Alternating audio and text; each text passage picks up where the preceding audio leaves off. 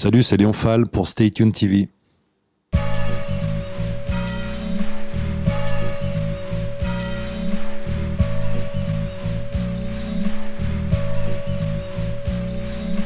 Hello, hello, bonjour à tous, j'espère que vous allez bien. Vous êtes sur Stay Tuned, bien évidemment. Nouveau numéro, nouvelle émission avec monsieur Léon Fall. Comment vas-tu? Bonsoir, ça Bonsoir, va super. ça va? Ouais, ouais, super, au top. Ça fait plaisir de te voir, hein, Bah, parce que nouvelle génération de, de jazzman, euh, voilà. Bah écoute, c'est un plaisir partagé. Hein. Ouais. J'ai vu qu'il y a eu du beau monde qui était passé chez toi, donc euh, ça fait plaisir. Eh ben merci, ça fait plaisir en, en tout cas de te voir là. Tu as sorti euh, deux albums. Donc un premier album en 2019 qui s'appelle euh, Canto Bello Exactement. et en 2021 Dust to Stars. C'est, on va dire que c'est jazz. Bah ouais, ouais. En fait, moi, je me suis jamais posé la question de si c'était du jazz ou pas. En fait, la musique, euh, je l'entends, euh, je la joue, et puis en fait, euh, quand je compose un morceau, j'essaye pas de me dire. je vais faire ce style-là ou pas, tu vois, j'entends des mélodies, des rythmes, et puis après je mets tout ça sur papier, et puis j'emmène ça aux musiciens. Mais c'est ton empreinte, le jazz. Ouais, ouais, ouais. Je pense que du- je pense que ça reste du jazz. Après, euh, moi, j'ai jamais eu euh, vraiment cette conception-là de mettre des, des, des frontières, des barrières, des trucs, tu vois. Donc, Ouais. euh, j'ai toujours euh, écouté les morceaux vraiment en vrac. Et surtout, le plus important, c'est que tu es saxophoniste. Ouais. Et le saxo, il est arrivé à quel moment? Dans ma vie, Dans ta vie, ouais, ouais, ouais. dans ma vie, j'ai j'ai eu j'ai eu j'ai vu beaucoup de concerts de, de saxophonistes. J'avais vu Maceo Parker, j'avais vu Kenny Garrett, euh, Sonny Rollins, et donc du coup, enfin tout ça assez jeune, et du coup euh, à 9 ans, je me suis mis à, je me suis dit ah, ok j'ai envie de faire du sax. Donc dès 9 ans, tu avais déjà un, un saxo dans les mains. Ouais.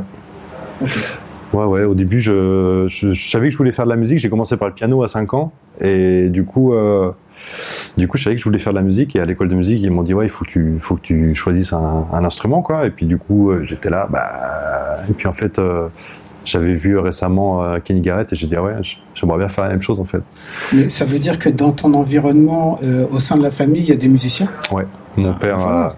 mon père est guitariste chanteur. Il est issu du, du rock, punk. Et enfin bon, bah, il a une grande culture musicale aussi. Et du coup, euh, à la maison, on a toujours écouté euh, beaucoup de musique, quoi. Enfin, surtout dans les voyages en voiture.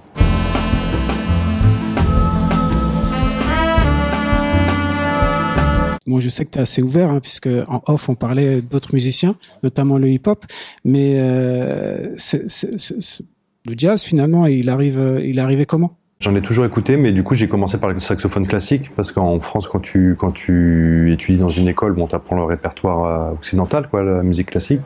Donc du coup, j'ai commencé par le classique. Je suis arrivé au conservatoire de Reims euh, quand j'avais 15 ans et, hum, et j'ai eu une première euh, j'ai eu une première rencontre avec euh, Oxmo Puccino, euh, Vincent Segal, Olivia Ruiz, et puis en fait, on a eu un projet ensemble enfin j'ai été j'ai été euh, comment dire auditionné pour faire un projet avec eux.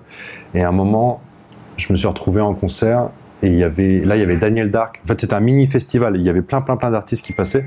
Et à un moment il y a Daniel Dark qui me dit euh, vas-y fais un solo puis j'étais là bah, je sais pas faire de solo moi je fais j'ai fait du saxophone et puis en fait à ce moment-là je me suis dit ah merde j'ai pas envie que ça me ça m'arrive encore une deuxième Que fois ça tu se reproduise Et du coup, je me suis dit, ah, il faut que j'apprenne, euh, faut que j'apprenne ça en fait, il faut que j'apprenne à improviser.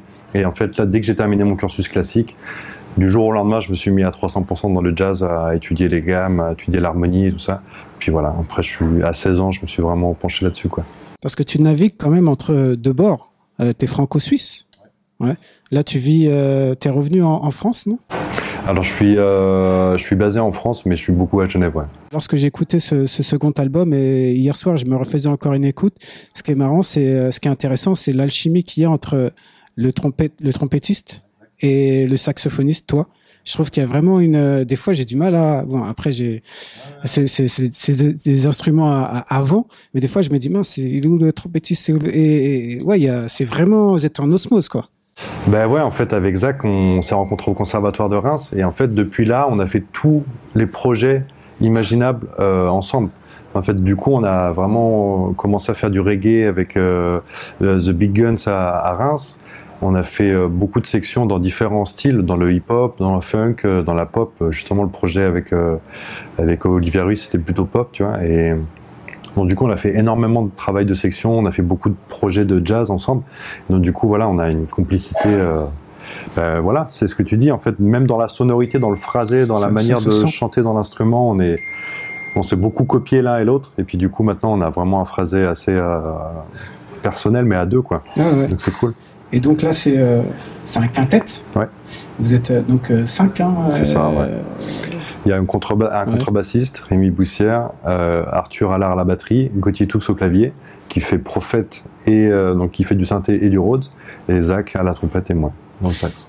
Donc ce qui est marrant, c'est que moi, tu vois, je suis, je suis tombé sur ton single, le premier single, et du coup j'ai écouté l'album. C'est une belle surprise parce que j'aime bien cette ce mélange électro, euh, jazz, euh, et du coup ça m'a permis de revenir sur le premier album. Et je vois, si je fais une comparaison entre le premier et le deuxième, j'ai l'impression que le deuxième, t'es beaucoup plus, euh, t'as tenté plus de choses, t'es es resté moins dans un schéma traditionnel, on va dire entre guillemets, et que t'as voulu tenter des choses différentes, notamment, je pense à des, des, des battements jungle et, et autres.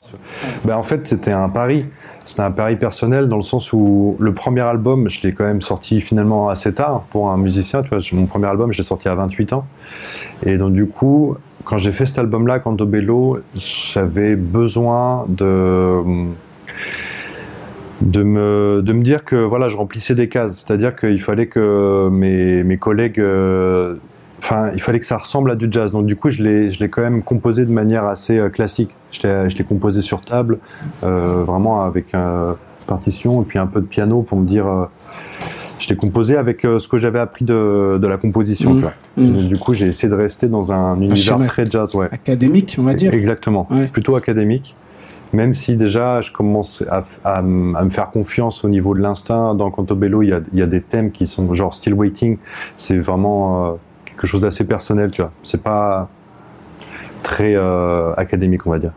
Et bref, et dans to Stars, je me suis dit qu'il fallait que je me libère de ça, de, ce truc de, vouloir plaire, de devoir plaire, de devoir euh, euh, faire un truc justement académique. Et je me suis dit, vas-y, vraiment là, tu prends ton ordinateur, tu sors toutes les prods qui sont qui te plaisent vraiment et on essaie de les adapter avec le quintet. Et là, du coup, c'était vraiment différent. La, manière la méthode de composition, c'est vraiment dans mon studio. Je faisais des lignes de basse qui me plaisaient, des patterns de batterie. Enfin, je trouvais des samples de, de drum parce que je suis vraiment très mauvais à la batterie.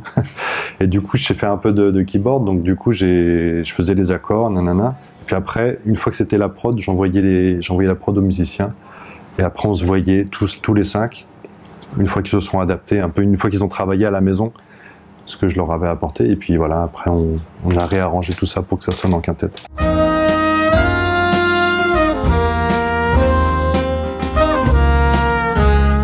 C'est facile de sortir d'un schéma euh, académique. Quand je dis académique, par rapport au, que ce soit des classiques qu'on connaît depuis pas mal d'années, qu'on a joué, qu'on a rejoué, et lorsqu'il faut euh, bah, créer, faire ses propres créations, comment on fait pour sortir un peu de ce carcan là euh, académique et de faire vraiment ses, ses, ses, propres créations, sortir forcément des schémas. Euh, bah, le plus dur, le plus dur, c'est c'est de s'écouter.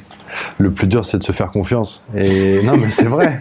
c'est vrai, c'est vrai, c'est vrai. Le plus dur, en fait, c'est de se dire que ce que tu imagines, c'est bien, en fait. Faut, faut pas se dire que ce que même si ça fait pas sens en fait si tu regardes tu, moi des fois je, je, joue un thème et je, sans me rendre compte je, je vois qu'il est sur un cycle de 5 mesures.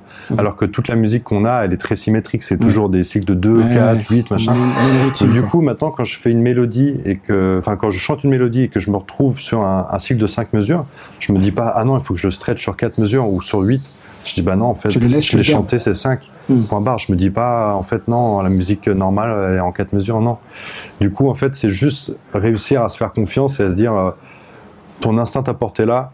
Essaye de essaye de faire en sorte de garder euh, cette bulle là intacte et vraiment de le après de l'étoffer avec euh, ce que tu as appris de la manière enfin du, du, du, du, savoir classique tu vois mais vraiment garder ta bulle intacte et essayer vraiment de la, la faire grossir. Quoi. Donc ça veut dire que même dans la musique, il y a un peu de, de, de finalement de développement personnel, intuition, euh, s'écouter. Clairement, clairement. La musique, moi, ça m'a apporté énormément de choses en tant qu'être humain. De savoir être humble, de savoir écouter avant de parler, de savoir euh, écouter et, enfin vraiment réfléchir à, à ce qu'on te propose, tu vois. Enfin, quand on est en répétition et que du coup on commence à, à répéter un nouveau morceau, il faut être super attentif à ce que les gens proposent, tu vois. Parce que des fois, dans le, dans le côté fraîcheur, dans le, dans le, dans le premier instant, il, il, peut vraiment y avoir des. Il peut se passer quelque chose d'intéressant ouais. et à garder. En fait, le, soit le batteur ou soit le bassiste, il, il s'approprie le morceau à ce moment-là et sa proposition, elle peut vraiment être bien. Donc, euh, il, faut, il faut savoir être attentif. Avec ce deuxième album, est-ce que tu avais un. T'avais une feuille de route, euh, un objectif? Non? Feeling, on voit ce que, gros ce que, hasard. ce que- ouais, ce que ça Ah, va c'est t'apporter. gros hasard, mais c'était genre, euh, j'étais, euh, j'étais en mode, euh, j'étais en mode, euh, tant pis, euh, YOLO quoi. Euh, non mais c'est vrai. On y va, quoi. En fait c'est ça, je me suis dit, euh, là les morceaux c'est complètement rien à voir avec Cantobello. Déjà, est-ce que les musiciens ils vont Adhérer ils vont adhérer à ce, ce nouvelle, cette nouvelle esthétique, tout ça, et donc du coup, euh, non, c'était vraiment un gros pari. Ouais. C'était un gros pari. Je me suis pas dit, euh, je vais faire un album dansant, je vais faire. En fait, j'avais peur d'a- d'arriver avec ces morceaux qui étaient un peu dansants, électro. Je me suis dit, ah, on va me taxer de, de musique facile, euh, de dire, euh, ouais, le gars, il fait de la, il fait de la musique facile. Et en fait, et en fait, euh, bah voilà, si on me dit que c'est de la musique facile, bah, euh, ok, c'est pas grave. Ça t'empêche pas d'avancer, quoi. Ouais, ça m'empêche pas d'avancer, puis ça ne nous empêche pas d'un concert sur l'autre de faire développer la musique et de et de vraiment. En fait, ce qui, ce qui est important pour moi, c'est d'avoir euh, un thème qui soit solide et après de pouvoir avoir un champ disponible pour l'improvisation. C'est-à-dire que j'ai pas envie d'un concert sur l'autre qu'on joue toujours les mêmes solos, toujours les mêmes trucs, parce qu'il y en a qui font ça, tu vois. Il y a, même des musiciens qui écrivent leurs solos et, et, et toi dans le public tu te rends pas compte de ce qui est écrit ou improvisé. Moi j'ai vraiment besoin en tant qu'artiste d'avoir des, des zones ouvertes à l'intérieur du même concert, tu vois.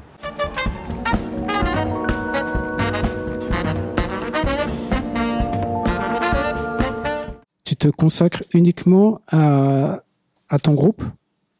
Parce que je sais qu'il y a pas mal d'artistes qui sont euh, qui, qui, qui font des collaborations avec d'autres artistes et qui tournent aussi. Comment ça se passe pour toi? Mais je fais plein de collabs. Je fais plein de collabs. Il y en a qui, qui vont sortir cette année, euh, notamment avec euh, les collègues de Émile Londonien euh, d'ici à Strasbourg. On va, je vais, euh, enfin, on, on a enregistré, on a enregistré ensemble il y a récemment là, et puis ça va sortir sur un EP à eux. Et je joue, je suis aussi sideman chez Louis Matouté Quartet, enfin un grand ensemble maintenant. C'est un guitariste de Genève. Je fais aussi pas mal de pop. Là, je vais rejouer avec Bastien Baker bientôt, qui est aussi basé en Suisse. Enfin voilà, je fais. Non, non, je suis assez ouvert. Euh, J'essaie de justement, j'essaie de de laisser, de me laisser suffisamment d'espace pour pouvoir euh, Créer tes propres choses et... pour pouvoir créer mes propres choses, mais surtout aussi pour pouvoir être disponible pour d'autres euh, artistes. Parce que c'est important pour moi de ne pas faire seulement que mon projet. Et du coup, tu, tu vis principalement de, de ton activité via de la musique ou je sais Ouais. ouais. J'enseigne pas. Ah, t'enseignes pas? Non, Ah, j'enseigne je pas. croyais que t'enseignais, d'accord. Non, non, je- j'ai rien contre l'enseignement. Ah hein, non, non, mais non, mais après, ce sont des choix. hein, Ouais, je c'est ça, mais en fait, euh, non, en 2018, j'ai euh, démissionné de mon poste. Et en fait, c'est là où je me suis dit, bon, t'as pas énormément de concerts, t'as pas énormément de... Enfin voilà, là, grosso modo, t'es un peu... T'es un peu marron là, si tu fais rien, c'est chaud. Il va falloir être en action. C'est ça. Et du, coup, euh, je me suis vraiment concentré pendant un an à créer euh, Cantobello, faire mon premier album. Et voilà, on a eu euh, énormément de chance. On a gagné le tremplin de Nancy Jazz Pulsation, le tremplin Jazz Up en 2019. Après, le tremplin de Jazz à Vienne, qui est un tremplin national, en 2019, dans la foulée. Et en fait, du coup, ça nous a fait une grosse visibilité. L'album est sorti dans la foulée. On a eu pas mal de presse, on a eu Révélation Jazz Magazine. Et en fait, c'est ce qui nous a lancé un peu pour, euh, pour enregistrer le deuxième album. En fait, normalement, en 2020, on aurait dû avoir une super tournée pour défendre Cantobello. 2020, on sait tout ce qui, ce qui s'est passé. Covid, etc. ouais. Voilà, donc du coup, la, la tournée a été reportée et en fait, on a réussi entre-temps à sortir euh, Dust to Stars et du coup, la tournée qui a été reportée, on l'a on l'a jouée pour Dust to Stars. Et j'ai cru voir que tu allais aussi être de passage à New York. Bah, on aurait dû, ouais. Ah, vous auriez dû. On aurait dû, c'était cette année pour le Winter Jazz Festival. L'année prochaine. On l'espère. Est-ce qu'il y a des albums pour toi qui ont, euh, qui ont été des tournants? Des tournants? Des tournants majeurs dans ma vie? dans ta vie et même euh, aussi avec la musique, du coup. Ouais, Parce que alors, la vie, euh, c'est aussi la musique. ouais, alors un des premiers qui m'a vraiment fait un tournant, c'est Art Grove de Roy Grove. Ouais. Euh, là où, là où je me suis dit que le gars, il jouait que de la trompette finalement, et en fait, il avait inventé un nouveau style de musique euh, à lui tout seul, quoi. Là, tu Ah, parles de- du RH Factor? du RH Factor, Ouais, ouais. c'est-à-dire que pour moi, j'avais déjà pied un peu dans le hip-hop. Je connaissais euh, Naughty by Nature, euh, Ah ouais, quand même. je connaissais Farside, euh, Ah oui. Cypress Hill et tout ça, Ouais. mais euh, mais j'écoutais ça comme ça, tu vois. Je me je me disais pas. Enfin, pour moi, c'était vraiment un style de musique à part entière. hein, le- cette musique-là, Cypress Hill, Boom Bidi Bye Bye et tout ça, je- j'écoutais, j'adorais les samples et la, musique et puis bien sûr les rappeurs. Mais du coup, en fait, quand j'ai écouté RH Factor, je me suis dit, en fait, le gars, il a réussi à prendre le hip-hop et le mettre avec le jazz. Il a fait un cocktail et puis finalement, ça a groove. Et il y a des solos et il joue super bien. Enfin, je veux dire, lui, quand il joue la tradition, t'inquiète pas, il enterre tout le monde, Grove. Il n'y a pas de problème. S'il prend un standard, il n'y a pas de problème. Quand j'ai entendu Hard Grove et puis du coup après euh, Strength et euh, Distraction, j'ai vraiment pris une claque dans le sens où je me suis dit que, voilà, que c'était possible en fait de, faire de la fusion entre plusieurs styles sans, euh, sans manquer de respect à un style, tu vois, vraiment que tout le monde soit mis à, l'honneur, tu vois. Donc du coup ça, c'était vraiment un grand chamboulement. Et, euh, et là dernièrement, les albums qui me marquent vraiment, c'est le dernier album euh, de, enfin un des derniers albums de Jeff Parker, Sweet for Max Brown et Makaya McRaven, euh, ses derniers albums aussi. Et euh, récemment, euh, Pino Palladino, qui est le bassiste Oui, de bassiste D'Angelo. D'Angelo, euh, Voilà. qui a fait aussi, qui a avec Rose- Rose- Rosé James. Ouais, Ouais. et, ouais, ouais, exactement. Et du coup, là, il a fait un morceau, il a fait un album en trio avec Sam Gendel et euh, Black Mills. Ou Jeff. Non, Black Mills. Ouais, Ok, je, Mills. je vais écouter ça. Ouais. Ça, c'est monstrueux. Ok, je vais écouter. Et du coup, c'est très très beau. Et voilà, c'est, pour moi, ils ont carrément inventé un, un nouveau style aussi en 2021. Très chill, très très beau, très épuré. euh, et le mix, il est vraiment incroyable. Enfin voilà, ça c'est vraiment un des trucs qui dernièrement m'a dit, oula, il, se passe, encore des trucs. Quoi. Il se passe encore des trucs euh, même Ouais. maintenant, tu vois. Ouais. Est-ce que tu penses que le jazz, en tout cas ce que tu fais, peut avoir une portée euh, grand public? Parce que souvent on se dit oui, c'est un public initié qui connaît la musique, la musicalité, etc. Moi, j'ai l'impression que pour écouter Dust to Stars, en tout cas, on n'a pas besoin d'avoir un, master en, en jazz. Je pense que si tu es quelqu'un qui est mélomane, en tout cas, il faut bien aimer la musique. Quoi. Après, les gens qui écoutent jamais la musique, forcément, je je peux pas leur garantir que ça va leur plaire. Mais en tout cas, pour quelqu'un qui est assez sensible à la musique de manière générale, pas forcément au jazz, je pense qu'il peut y trouver son compte parce qu'il y a suffisamment. C'est des univers assez euh, visuels aussi. Enfin, genre un morceau comme All I've Got, c'est c'est quelque chose pour moi qui qui est. Je décris ça comme quelque chose de contemplatif en fait. C'est tu l'écoutes et en fait c'est le morceau qui t'emmène à, imaginer des choses, tu vois. Donc du coup, euh, ouais, je pense que c'est quelque chose qui est assez ouvert au public. En tout cas, j'ai eu beaucoup de, retours de, de, de public de, en, en 2021 après les concerts. Ils me disaient, euh, bah écoutez, je sais pas c'est quoi ce que vous jouez, mais j'adore. Euh, Je, connaissais pas le jazz, euh, mais ce que vous faites, je crois pas que ce soit du jazz. Puis je suis là, bah écoute, on est dans un festival de jazz, euh, si. écoute, euh, là t'as vu des, des instrumentistes improvisés devant toi, qu'est-ce que tu veux de plus, quoi?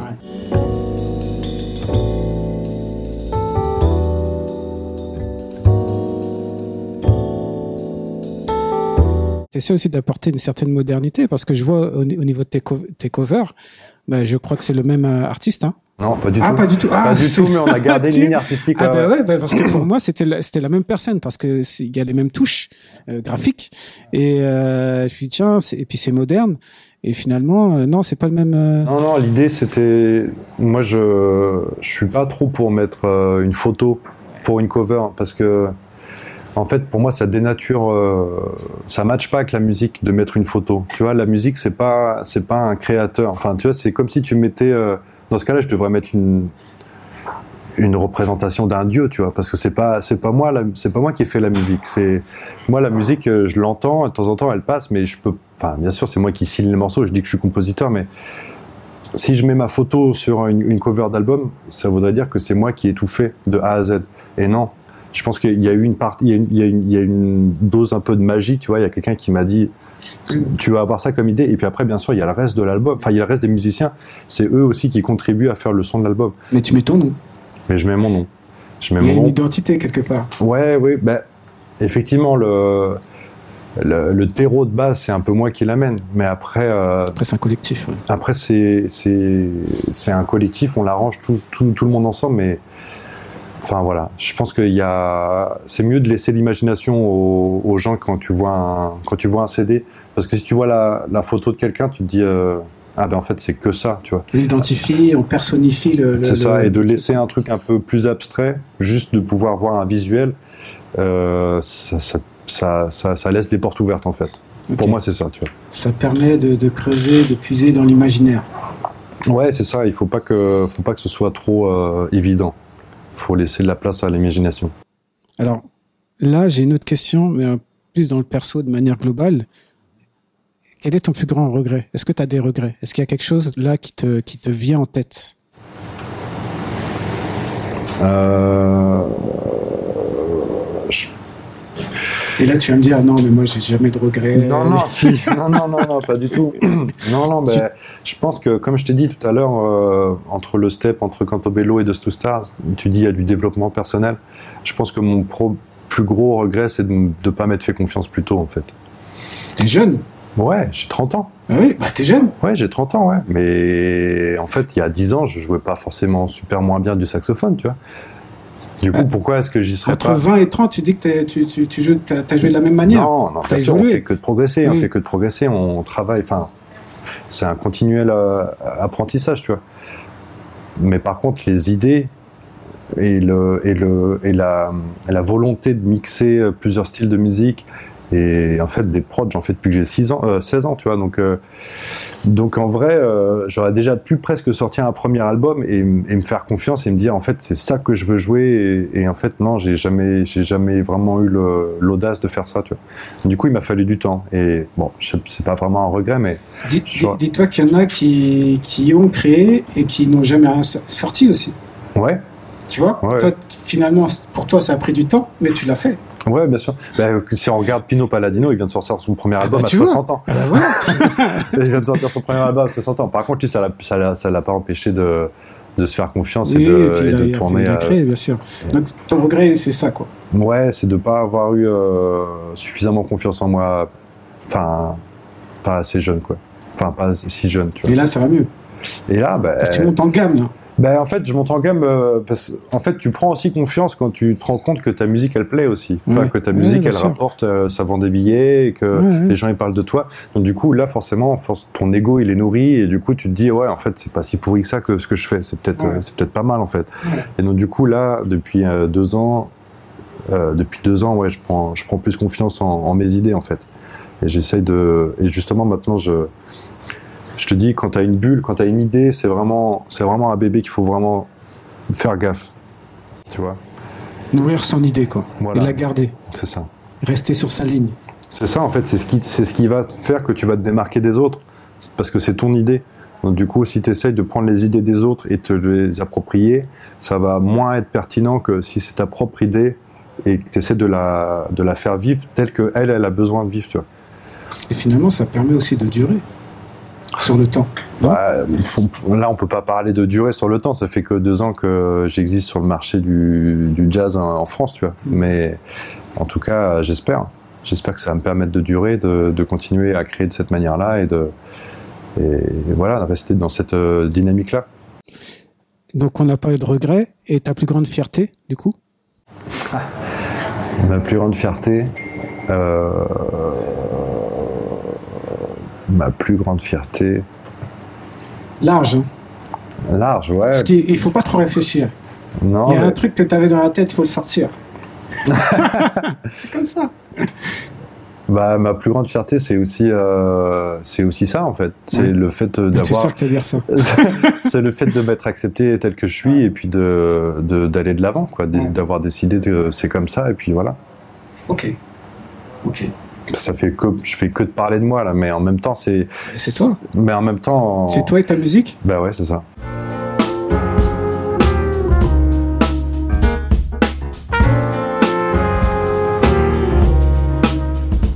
Et tu travailles avec quoi comme, euh, comme outil? Pour pourquoi Pour euh, Composer pour la composition avec euh, ton ordi, etc. J'utilise euh, surtout Ableton Live sur mon ordi. Ouais. Et puis sinon, le premier, le premier, premier ingrédient, c'est un piano. Ah, c'est le piano. Ouais, c'est le piano en fait parce que je, en tant que mélodiste, en tant qu'instrumentiste, enfin en tant que saxophoniste, j'aime bien euh, me poser sur une mélodie, enfin sur une harmonie en fait. C'est-à-dire que je, les mélodies, elles me viennent assez facilement. Par contre, euh, c'est le, le contour qui est le plus important. Enfin, c'est la base. Donc l'harmonie pour moi. Et puis du coup, euh, le, le, le, ouais, le premier step à faire, c'est de trouver la grille harmonique même sans forcément sans la rythmique, tu vois, sans forcément de pattern de batterie. Je sais qu'il y a beaucoup de producteurs qui composent d'abord avec le groove, Mhm. qui, qui vont donner au morceau, et puis après ils trouvent la basse et ils trouvent les, Oui, ça. harmonies. Moi, c'est d'abord l'harmonie. J'ai besoin d'avoir le comment on dit en fait l'univers quoi. Ouais, Le- le- la base, avec quoi, les couleurs. part. Ouais, ouais, en fait la couleur. Euh, L'harmonie, c'est ce qui va donner la couleur au morceau. Euh, si c'est un peu triste, tu vois, si c'est un peu Ah épique, si c'est western, si c'est ouais, voilà, exactement, c'est Ouais. ce qui va donner un peu le mood. Et après, euh, justement, c'est ce qui, en fait, pour moi, c'est ce qui me laisse beaucoup plus de liberté pour transformer un morceau, en fait, parce que des fois, les harmonies, je vais le tester, je vais vite trouver une ligne de basse qui va aller avec. Après, j'essaie différents grooves de batterie dessus. Et des fois, juste la, la grille harmonique, ben, je la joue à un certain BPM, à 80, 90. Et, en fait, euh, je trouve un pattern de batterie qui match bien avec le mood. Et des fois, après, je me retrouve à, booster tout ça à 120 BPM ou tout ça. Et puis, du coup, en fait, ça, fait ça devient un morceau jungle, ou ça devient un morceau hip-hop, ou ça devient un morceau afrobeat, ça devient un morceau électro. Puis après, par-dessus tout ça, c'est beaucoup plus facile de créer la ligne de basse et après la mélodie, tu vois. T'es saxophoniste, du coup, tu dois travailler ton souffle. Tu fais des exercices ou pas du tout? C'est vraiment un feeling. euh? Euh... Alors mon souffle, euh, ouais, mon souffle, ouais, ouais, ouais, je le bosse, ouais. Parce qu'il faut, il faut, il faut pousser, il faut envoyer, non? C'est-à-dire que j'essaie d'être le plus régulier possible dans ma pratique. Ok. J'essaie de, travailler le saxophone au moins, euh, au moins une heure par jour, au grand minimum. Quand j'ai des, quand j'ai des plages de temps libre, je, fais euh, dans un box 4 heures, 4-5 heures par jour. Et là, du coup, je fais souvent des grandes chauffes. Donc, c'est un peu comme un échauffement de, sportif, quoi. Je fais des exercices de souffle, effectivement. Donc, du coup, dans mes, dans les, dans les semaines où j'ai vraiment du temps devant moi, on va dire qu'il y a une heure par jour où je vais faire des exercices vraiment de souffle, de, de chauffe d'instrument, quoi. Et après, le reste, c'est du travail de, de technique ou alors de, de composition ou tout ça. Le mot de la fin, ça serait quoi? Euh, bah, écoutez, si vous n'êtes pas venu encore au concert euh, et que l'interview vous a plu, bah, venez euh, essayer de essayer de venir voir un concert du, du quintet, quoi. En tout cas, euh, merci d'être venu sur Stay Tuned. Bah, Je te souhaite euh, merci pour une longue l'invitation. route. Ah bah, c'est normal, hein, quand c'est bon. voilà, ça passe sur Stay Tuned. Trop bien. Et, euh, et puis voilà, je te souhaite plein de bonnes choses pour, euh, pour la suite. Merci Olivier. Je te dis à bientôt. J'espère. Salut. Ciao, ciao. Ciao, ciao.